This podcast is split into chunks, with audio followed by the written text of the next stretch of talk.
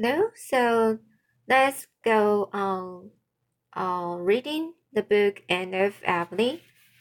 So now this chapter, the substance, everything's helpful. And said Debbie appealingly, scrambling up on the shiny leather covered sofa in the Green Gables kitchen, where Anne sat, reading a letter. And I'm awful hungry. You, you, you've no idea. So you have no idea. I will get you a piece of bread and butter in a minute, said Anne absently.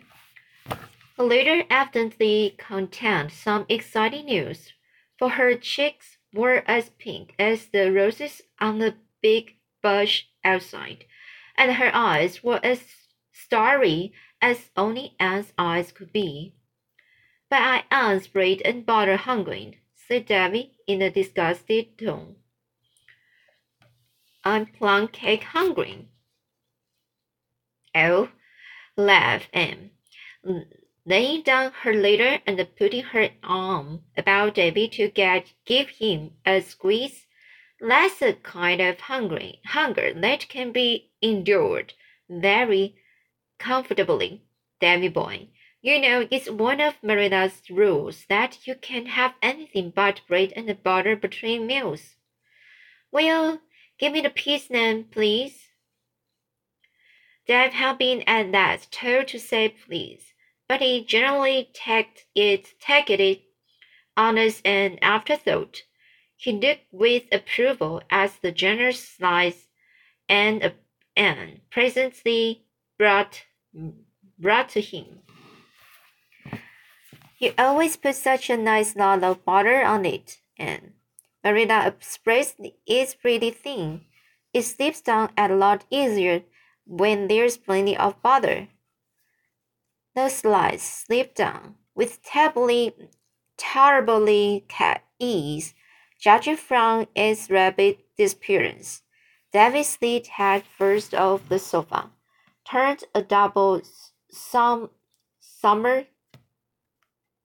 somersault on the rug, and then sat on sat up and announced decidedly decidedly decidedly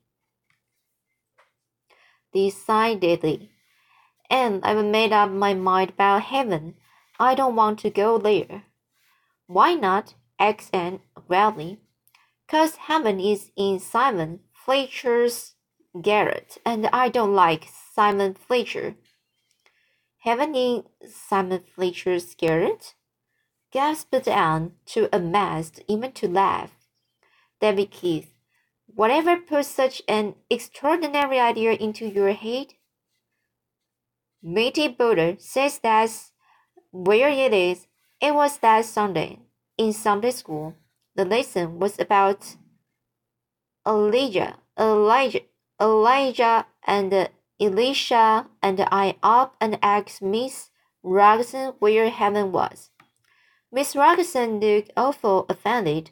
She was cross, anyhow, because when she asked what Elijah left Elisha, Elijah, Elijah left Elisha when he went to heaven, Mitty Boulter said, his old clothes, and as Pharaoh's own left before we thought. I wish you could think first and do things afterwards, cause then you wouldn't do them. But Mitty didn't mean to be disrespect, dis, disrespectful. He just couldn't think of the name of the thing. Miss Rogerson said heaven was where God was, and I wasn't to ask questions like that. Mitty nudged me and said in a whisper, Heaven's in Uncle Simon's garret, and I will explain about it on the road home. So when we was coming home, he explained. Mitty's a great hand at explaining things. Even if he don't know anything about a thing, he will make up a lot of stuff, and so you get it explained all the same. His mother is Mrs. Simon's sister, and he went with her to the funeral when his cousin Jane Aaron died. The minister said she'd gone to heaven, though Mitty says she was lying right before them in the coffin. But he supposed they carried the coffin up to the garret afterwards.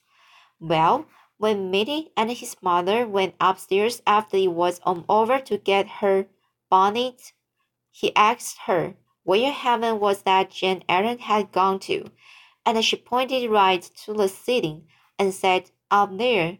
Mitty knew there wasn't anything but he but the garret over the city. So that's how he found out, and he's been awful scared to go to his Uncle Simon's ever since. And took Debbie on her knee and did her best to straighten straighten out this theological tangle also. She was much better fitted for a task than Marilla, for she remembered her own childhood and had an instinctive understanding of the curious ideas that seven years old something get betters that are, of course, every plain and simple to grown up people. She had just succeeded in succeeded in convincing Debbie that heaven was not in Simon Fletcher's garret. When Marilla came in from the garden, where she and Dora had been picking peas, Dora was an industrious little soul and never happier than when helping in various small tasks suited to her chumpy fingers. She fed chickens, picked up chips, wiped dishes, and ran errands, errands galore. She was neat, faithful, and observant. She never had to be told how to do a thing twice, and never forgot any of her little duties. Debbie, on the other hand, was rather, rather heedless, heedless about and uh, forgetful, but he had the born knack of winning love and even yet Anne and Marilla liked him the better. While Dora proudly showed the piece and Davy made bows of the pots, with masts of matches and sails of paper, and told Marilla about the wonderful contents of her letter. Oh, Marilla, what do you think?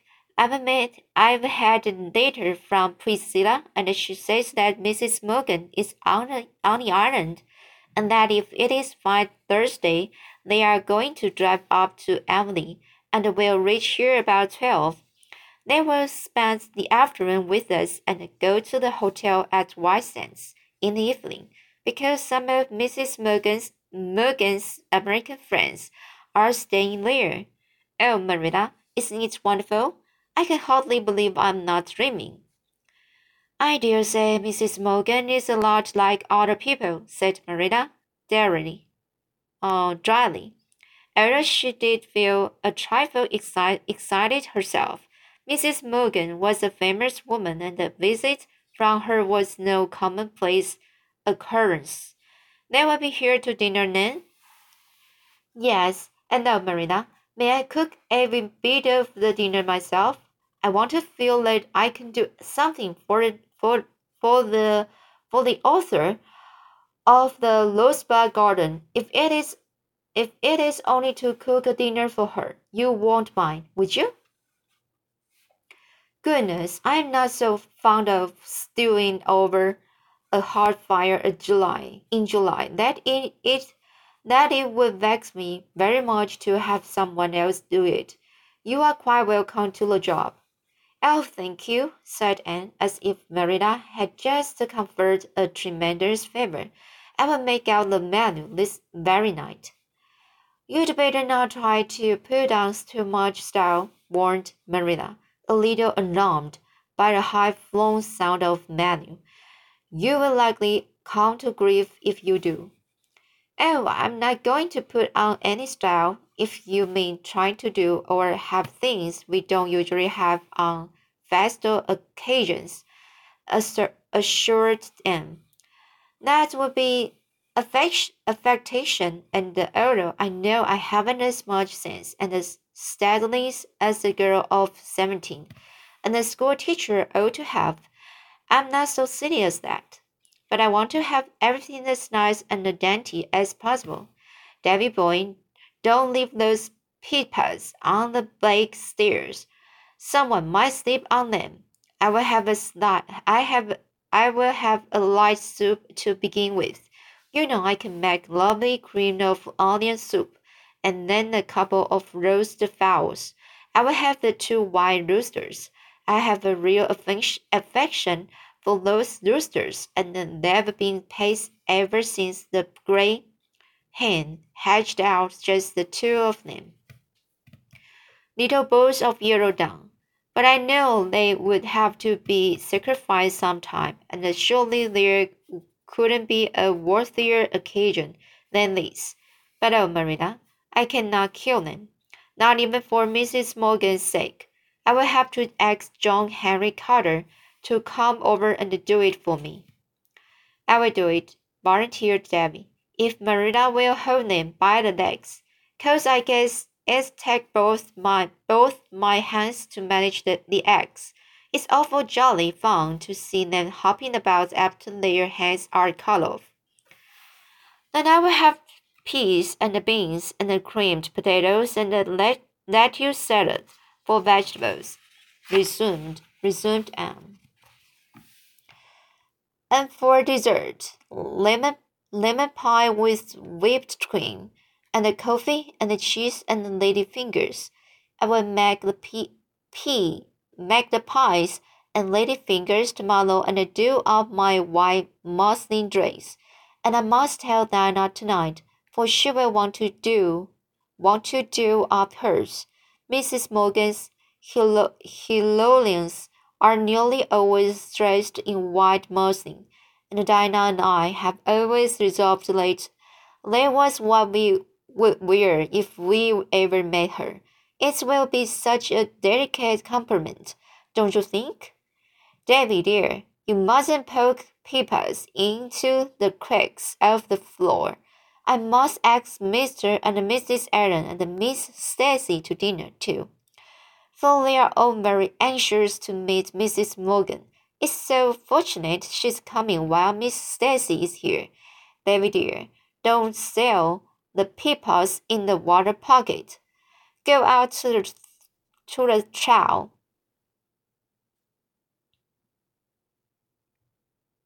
Twelve, twelve.